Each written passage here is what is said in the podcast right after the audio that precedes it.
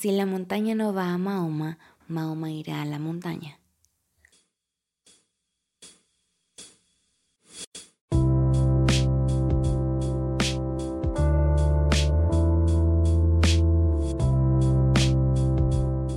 Hola, yo soy Ritza y te doy la bienvenida a otro episodio de Comenta Ideas. En todas nuestras vidas hay diferentes procesos. Estos procesos pueden ser divertidos, difíciles, fáciles, una experiencia completamente diferente a lo que hemos vivido antes, pero sea como sea, cada proceso nos da una buena historia que contar. Y esta es la historia de cómo subí una montaña. Recientemente con un par de amigas decidimos hacer esta pequeña excursión al Nevado de Toluca. Si no has ido, te recomiendo que lo hagas. Hoy me gustaría hablarte de este interesante proceso del cual aprendí muchas cosas y yo creo que todo nuevo proyecto inicia con una idea. Principalmente nos podemos ver influenciados por las redes sociales, por otras personas y cosas buenas pueden salir de eso. En este caso, algunas ideas de algo nuevo por hacer. Lo que pasa con las ideas es que nunca podemos dimensionar completamente lo difícil o, todo lo que puede conllevar este nuevo proyecto. Hasta que nos sentamos y empezamos a planear y a organizar el viaje. Sin embargo, esta primera parte de la idea creo que es la más importante. Si no viene una cosilla a nuestra mente, entonces no vamos a tener la motivación para realizarlo. Las ideas no vienen solas. Por eso te recomiendo escuchar mi podcast o también buscar inspiración en alguna otra parte. Las ideas nos pueden llevar a lugares emocionantes, desconocidos, y que nos harán crecer, sin duda alguna, como yo ahora que te estoy compartiendo mi experiencia. Después yo considero que viene la emoción y la ansiedad previo al momento de empezar la aventura. Uno nunca sabe lo que viene detrás de una nueva experiencia, un nuevo evento. Tal es el caso de tal vez ir a una cita o ir a un concierto o ir de viaje.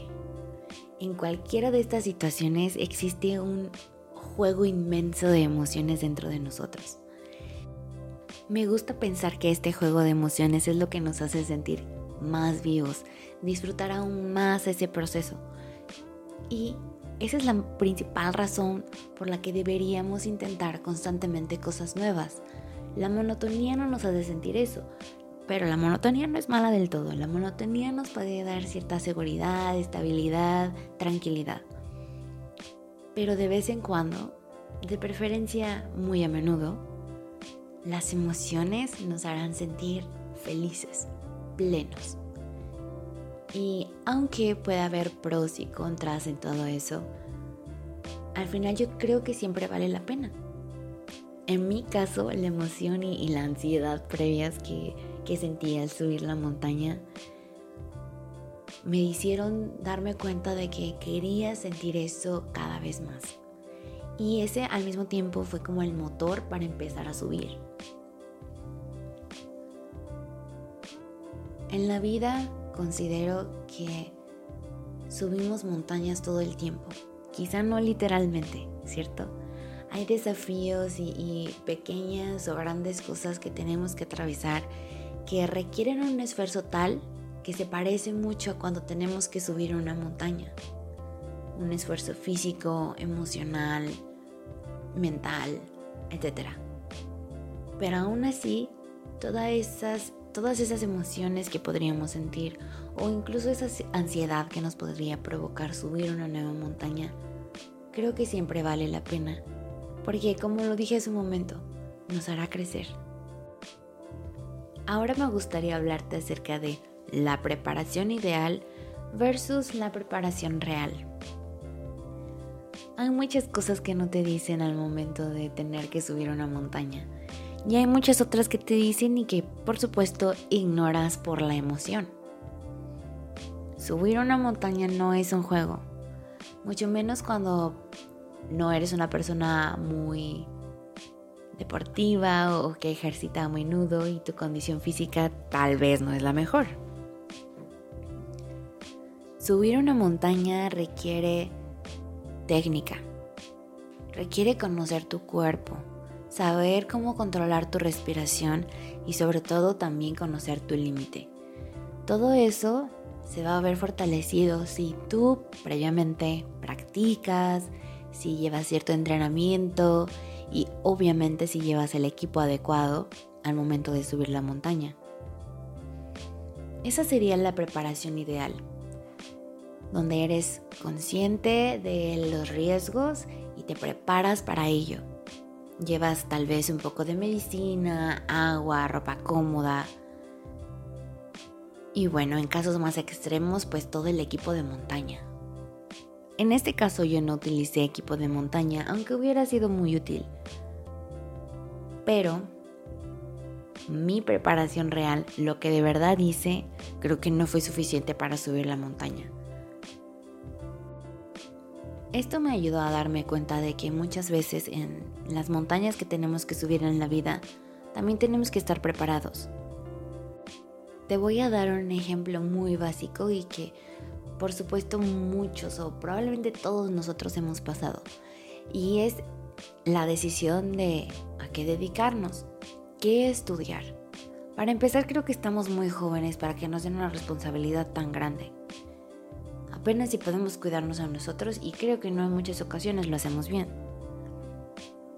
Pero somos tan jóvenes que ignoramos todas las posibilidades que hay allá afuera. Si nosotros nos preparamos antes de siquiera tomar la decisión, quizá la decisión pueda ser un poco más sabia. En este caso, la preparación ideal podría ser ir a las fuentes, buscar información, saber qué funciona, qué no y en dónde, principalmente en dónde. En muchas ocasiones la preparación real es solamente preguntarle a tu tío a qué se dedica. Guiarnos por las redes sociales. O solamente querer ir a la misma universidad que tus amigos. No digo que esas cosas estén completamente mal, pero no creo que estén completamente bien la preparación ideal versus la preparación real deberían coincidir más. Hablemos de los primeros 100 metros al subir. Considero que muchas veces las personas dicen cosas para asustarnos. Y eso está mal porque entonces empezamos a condicionar nuestras mentes. Nuestras mentes son tan poderosas que si lo pensamos, sucede. Y lamentablemente creo que pasa más con las cosas negativas que con las cosas positivas. Sin duda alguna es mucho más fácil sugestionarnos por las cosas malas que por las cosas buenas. Y aquí es donde voy a hablarte del mal de montaña. Yo consideraba que estaba subiendo muy bien, muy fuerte, muy firme, pero no es broma, yo creo que había avanzado 20 metros y ya me estaba sintiendo mal. La realidad es que la montaña es muy alta, 4.600 metros, 2.000 metros más de los que estoy acostumbrada. Eso realmente hace la diferencia en un cuerpo que no ha tenido práctica ni preparación para subir a la montaña.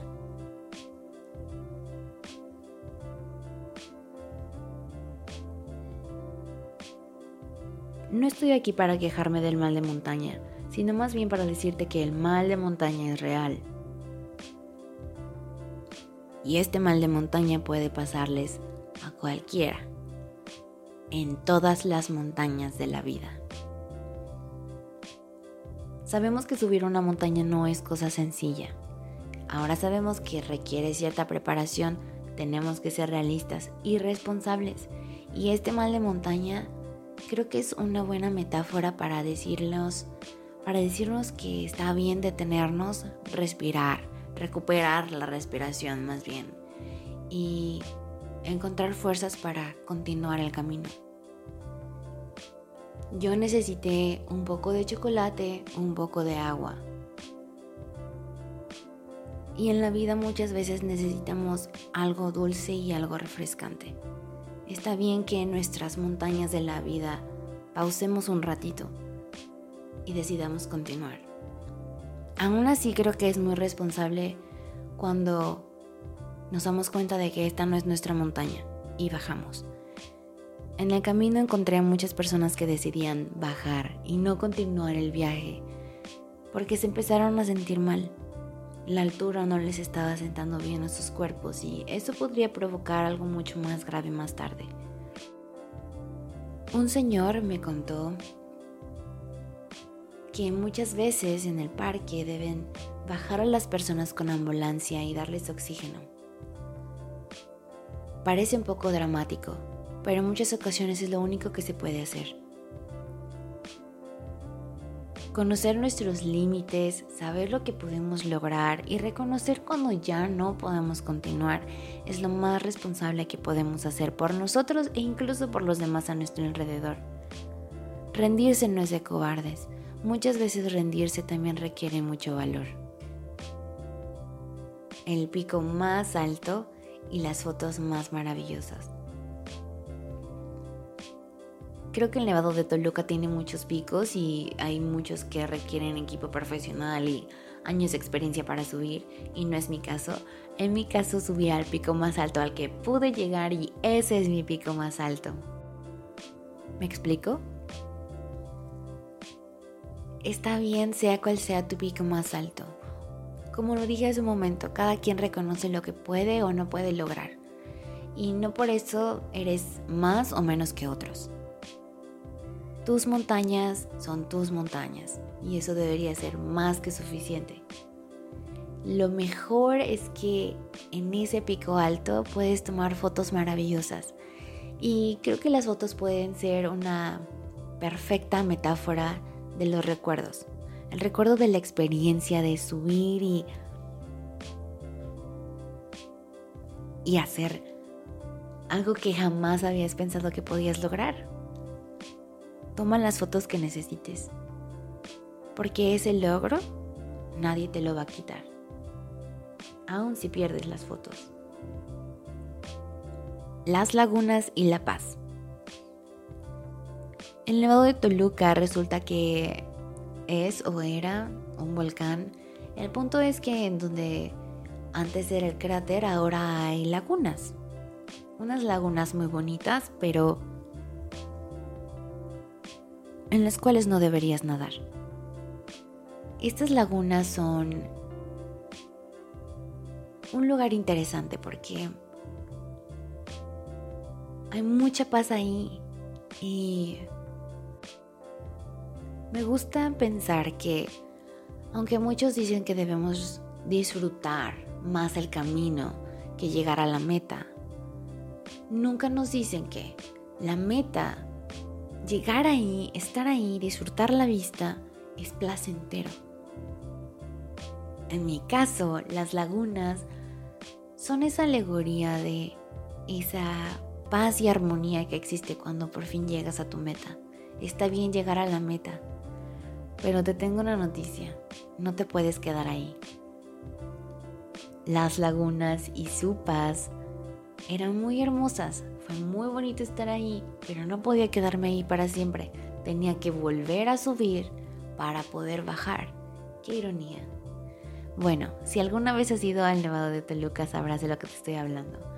El punto es que espero que llegues a tu meta. Cual sea tu montaña, llega a tu meta. Disfruta la vista. No lo pierdas. Toma las fotos que necesites. Pero después recuerda que no te puedes quedar ahí. ¿Vale? Ahora bien, hablando de estas lagunas, quiero decir que las cosas no siempre son como parecen. Yo había visto muchas fotografías del Nevado de Toluca y de esas lagunas, y te tengo una noticia. No se ven como en las fotos. No voy a negar que se ve hermoso, la vista es espectacular. Pero lamentablemente o afortunadamente, las cosas se ven muy diferentes. No quiero decir que no valió la pena, por supuesto que valió la pena, pero también quiero decir que tu experiencia y mi experiencia pueden que no sean la misma, a pesar de que estemos subiendo a la misma montaña, a pesar de que estemos viendo la misma vista, y no por eso tú o yo estamos mal. Cada uno tiene un proceso diferente al subir la montaña y todo eso vale mucho la pena. Y aquí me gustaría recalcar que por eso es importante no compararnos con otras personas.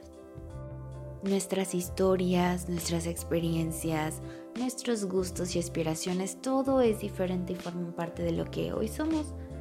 Así que no, no vale la pena que te estés comparando con los demás. Mejor disfrutar la vista, así como tú la ves. Eso es suficiente. El reto de la última subida.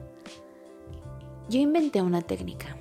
Contar hasta cuatro, respirar muy profundo y exhalar muy profundo mientras pauso y luego continuar otra vez cuatro pasos.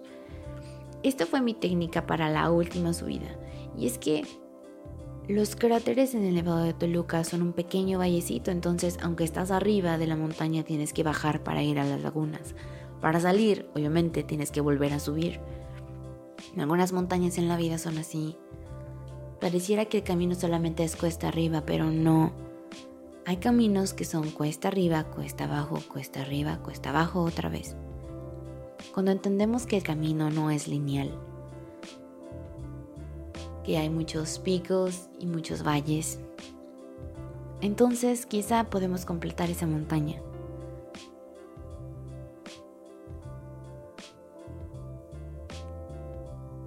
Después de ver esta experiencia, yo creo que aún vale recordar que necesitamos tomar unas últimas fotografías.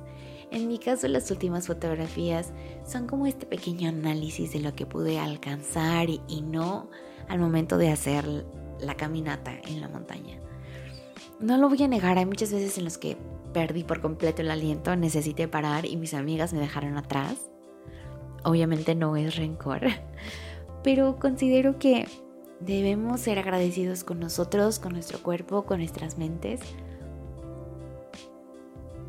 porque de la forma en la que pudiste hacerlo, aun si tuviste que gatear para subir ese último pedacito de la montaña, lo lograste. Toma las últimas fotos. Haz ese pequeño análisis de lo que has aprendido tras subir tu montaña. Y estoy segura que te vas a sentir aún mucho más feliz, orgulloso, orgullosa de lo que lograste. Sinceramente, si me preguntas hoy si lo volvería a hacer, te diría que no. Fue muy cansado, la verdad. Pero si me lo preguntas en tres meses, probablemente diré que sí, que sí lo volvería a hacer, que iría contigo para que juntos termináramos esa montaña nuevamente, quizá para que ahora vayamos a un pico diferente, para que tomemos fotografías diferentes. Pero quiero seguir subiendo montañas. Creo que la vista es maravillosa desde arriba, a pesar de que esa cima no sea la meta a pesar de que en la montaña haya diferentes subidas y bajadas, lagunas, piedras y polvo. Todas las montañas valen la pena. Hay vistas diferentes. Hay aprendizajes diferentes. Solo déjame recordarte que subir una montaña no es algo para tontos. No bromees con eso. Sin duda alguna es algo de valientes. No quiero que se te olvide. Admiro a la gente que sube montañas. Te admiro a ti. El mundo nos da grandes ejemplos de grandes personalidades que suben grandes montañas. Hay mucha gente que ha hecho historia. Hay atletas inmensos que Apenas me enteré, existen los ultramaratones, que son más de 100 kilómetros, que puede tomar más de 12 horas, por ejemplo. ¡Wow! Cuánta fuerza, cuánta paciencia, cuánto valor. En la vida también hay superhéroes y espero poder hablar con estos superhéroes y contar sus historias por aquí también. Hay montañas grandes y montañas chiquitas, pero no importa cuál sea tu montaña, súbela. Subir montañas de vez en cuando es una experiencia que simplemente no se compara. Pero también quiero recordarte que aunque admires las montañas de otros, deberías también admirar tus propias montañas. Así como está el Nevado de Toluca y como está el Monte Everest, que por supuesto no se comparan las altitudes y la dificultad una de la otra, así son las montañas en la vida. Pero espero que sean cual sean tus montañas, disfrutes la vista. Gracias por acompañarme en este episodio de Cometa Ideas. Si subes alguna montaña, por favor compártelo conmigo. Hasta el próximo episodio. Adiós.